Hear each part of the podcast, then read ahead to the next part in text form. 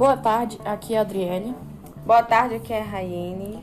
Esse é mais um capítulo do nosso podcast, do, vindo do livro Darwin e as Grandes Enigmas da Vida. O tema desse, desse capítulo é sabedoria orgânica ou porque as moscas têm, devem comer a mãe por dentro. Essa é uma pauta muito interessante que engloba várias espécies e tem, é, tem como elas um, os cecidomídeos, que são uma espécie de moscas, particularmente os insetos, que têm uma grande peculiar, peculiaridade na, no seu modo de reprodução. Eles devoram as suas mães por dentro. Mas aí fica uma pergunta, né? Por quê? Segundo estudiosos aí, né? Segundo é, esse livro de Darwin, que inclusive foi um livro, né, que gerou muita, muita discussão aí entre os, os religiosos. Darwin era um cara muito corajoso, né, pra, pra fazer uns livros que iam contra a igreja em uma, em uma época que ninguém podia ir contra a, a igreja católica, né? Então, é, é. E segundo o Darwin, esses são os melhores processos, porque geralmente são aqueles que são mais bizarros. É, ele considera os, os, melhores, os mais bizarros, os melhores, né? Então, o que, que ele fala nesse capítulo é exatamente. É, eles dizem que é necessário, né, que esses, esses animais, tanto a mosca quanto o besouro, o micromaltus débiles, eles eles devoram a mãe de dentro para fora por causa do tempo de vida que aquele animal tem. Ele só vive, só reproduz uma vez e ele tem pouco tempo de vida. E também ele não recebe nutrientes dentro da barriga da mãe. Então, se você não me der nutrientes, eu vou te devorar. Porque os animais eles, eles se adaptam, né?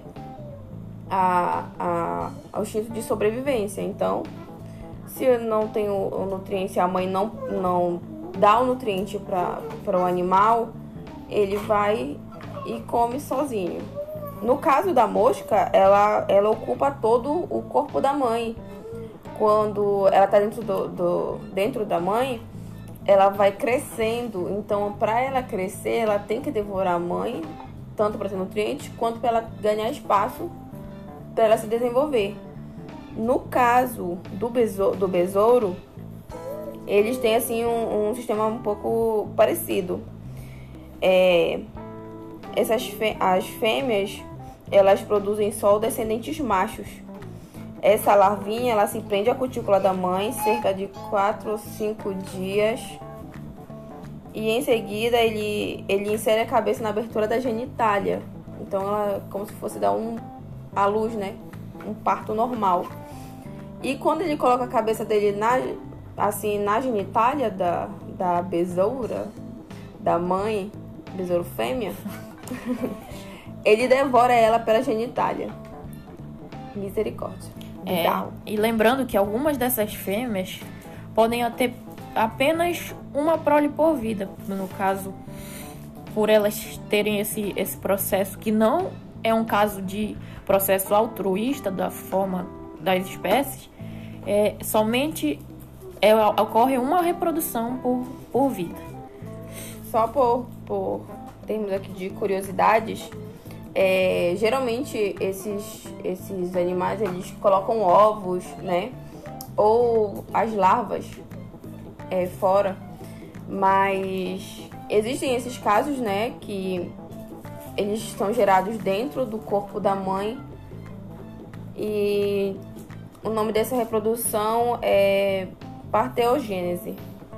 É uma reprodução que ocorre por parteogênese. E ela é muito comum, né, entre os animais. Mas é bastante curioso, né? Esse, esse modo de reprodução. E, e, lembrando que em relação ao ambiente, quanto mais esse ambiente possui nutrientes, menos a, a esses insetos eles vão chegar à idade adulta. Então ocorre variadamente muito a reprodução precoce, que elas não conseguem chegar à idade adulta para fazer o processo de reprodução normal, com larvas, ovos, a pulpa. Então, é, é um grande enigma que ocorre dentro desses insetos e literalmente, né? E ocorre esse tipo de reprodução. Mas em relação a isso, são é, em relação do, dos cecimídeos, que eles são bem mais citados no, no texto, eles desenvolveram essa adaptação, né? E se tornaram estrategistas. Então, é um padrão que também é seguido por outros insetos que eles habitam em, em lugares semelhantes, ambientes semelhantes. E não é correto afirmar, assim, com certeza absoluta, que esses aspectos são verídicos, tá? Mas é, o caminho é por aí.